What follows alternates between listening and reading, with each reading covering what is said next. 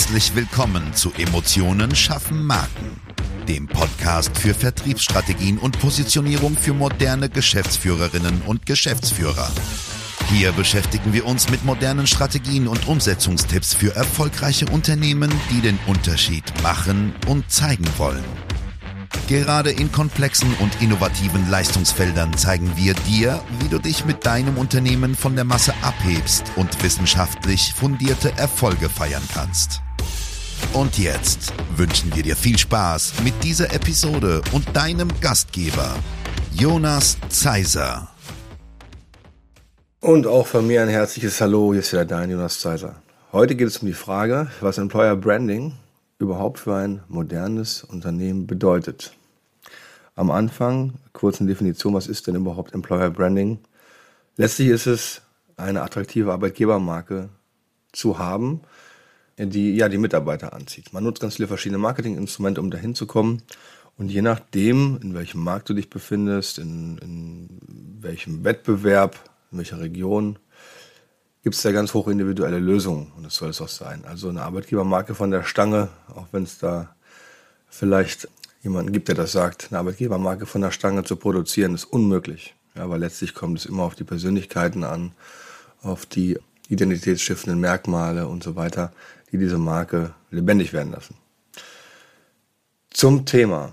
Aus unserer Sicht machen leider gerade sehr, sehr viele, insbesondere kleinere Unternehmen, den Fehler, sich um das Thema Employer Branding überhaupt nicht zu kümmern.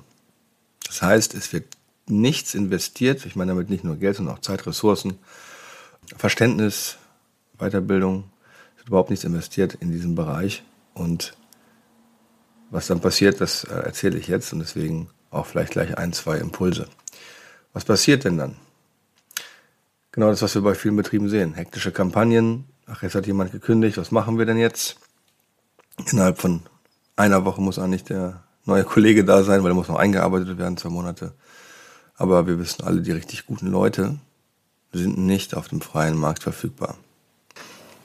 Das, das Unternehmen kommt also in eine Situation, in der es eigentlich etwas kommunizieren muss, was nicht passiert ist, nämlich, dass es sehr viel für die Mitarbeiter getan hat. Und es liefert immer irgendwie. Ich rechne es mal nicht vor, was äh, so ein richtig guter Mitarbeiter einem Unternehmen bringen kann. Ja? Also je mehr man tut, desto besser wird der Mitarbeiter auch sein. Das ist eigentlich eine ganz einfache Rechnung, die aber viele nicht wahrhaben wollen.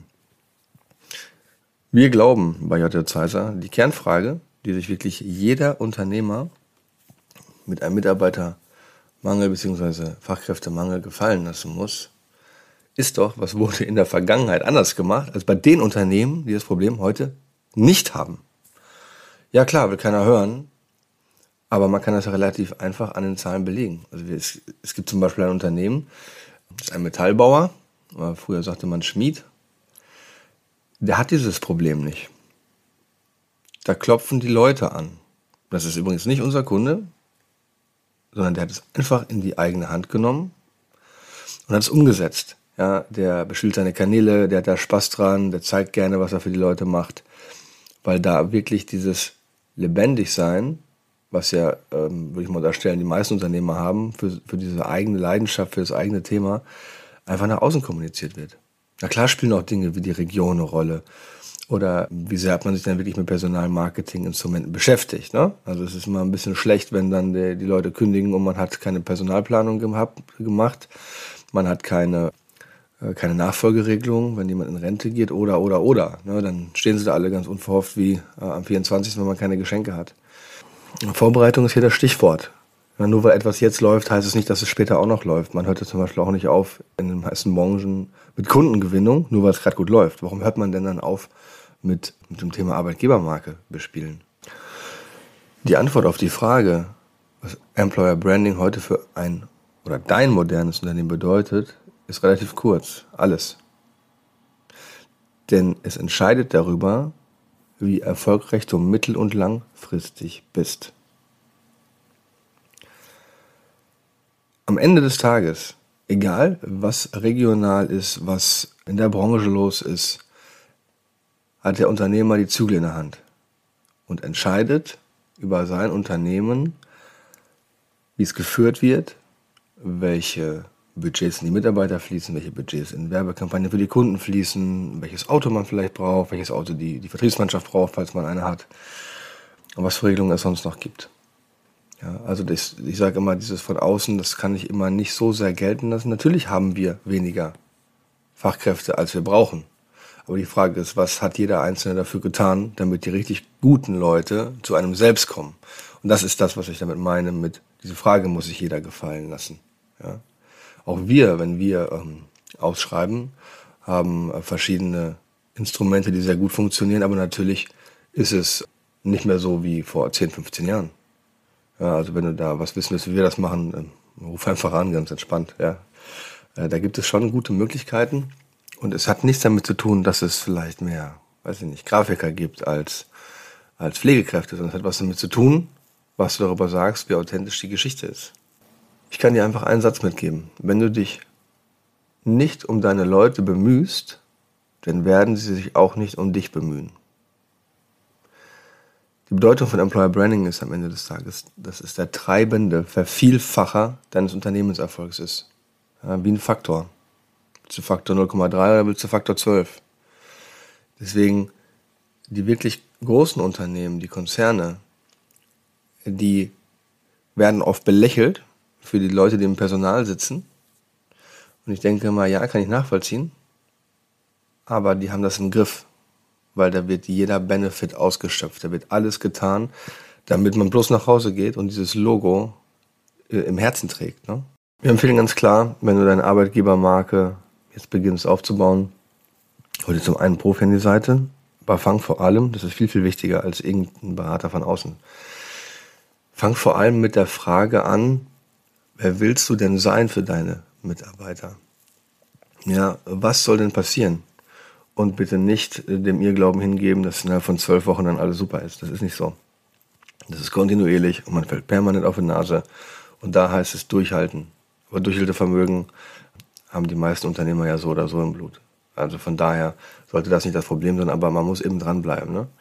vielleicht auch einen kleinen Plan, was, was für Budgets sind denn frei und so weiter. Also wirklich analytisch mal angehen, richtig durchplanen und dann in die Umsetzung gehen und dann einen Berater dazu holen, wenn gewünscht oder nicht, oder schon bei dieser Planungsphase. Aber, aber bitte mach es strukturiert, weil sonst ist es wirklich ein super hoher Frustrationsfaktor. Also ich, äh, ich kenne dann Chefs, die irgendwie nicht, 50 Euro mehr geben und denken dann, sie haben richtig was Gutes getan. Also habe auch bei so einem Unternehmen mal gearbeitet. Das ist natürlich ein schlechter Witz, ne? weil Geld ist ein, ein sehr kurzfristiger Motivator, sage ich immer, aber ein sehr langfristiger Demotivator. Ja, gerade wenn das Thema Wertschätzung dagegen liegt. Ja. Also, ich, äh, ich fasse zusammen. Egal wie erfolgreich du am Anfang derzeit oder wann auch immer bist, wenn du dich nicht um deine Arbeitgebermarke kümmerst, dann wirst du früher oder später abgehangen von der Konkurrenz. Das ist so, kann ich dir Brief und Siegel geben. Also die Frage, was tust du für deine Arbeitgebermarke? Wenn du viel tust, wo sind die Stellschrauben? Wenn du schon da perfekt bist, herzlichen Glückwunsch, dann ruf uns gerne an, weil da können wir bestimmt auch was lernen. Ähm, in diesem Sinne, äh, wenn du Lust hast auf einen zwanglosen Austausch über das Thema, was du tun kannst, melde dich jederzeit gerne. Und ansonsten wünsche ich dir bis zur nächsten Folge eine wirklich gute Zeit.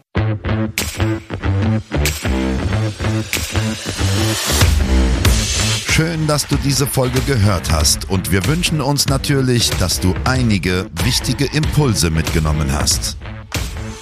Weitere Informationen zu uns und zum Podcast findest du auf unserer Webseite unter www.jjzeiser.de. Wenn wir dir helfen können, sprich uns gerne an. Wir freuen uns. Den Link zum Kontaktformular findest du auf unserer Website und in den Show Notes.